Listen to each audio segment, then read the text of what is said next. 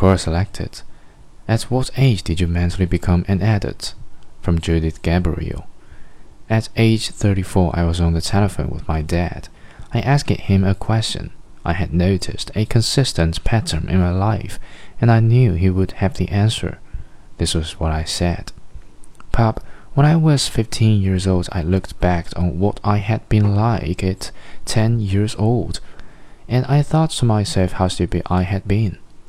When I was 20 years old, I looked back on how I had been at 15 years old, and realized how stupid I had been.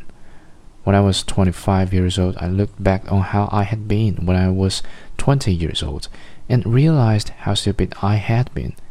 Now I am almost 35 and I look back to how I was when I was 30 and I realize how stupid I was. When will it end? His response 35. He was right. The answer is 35.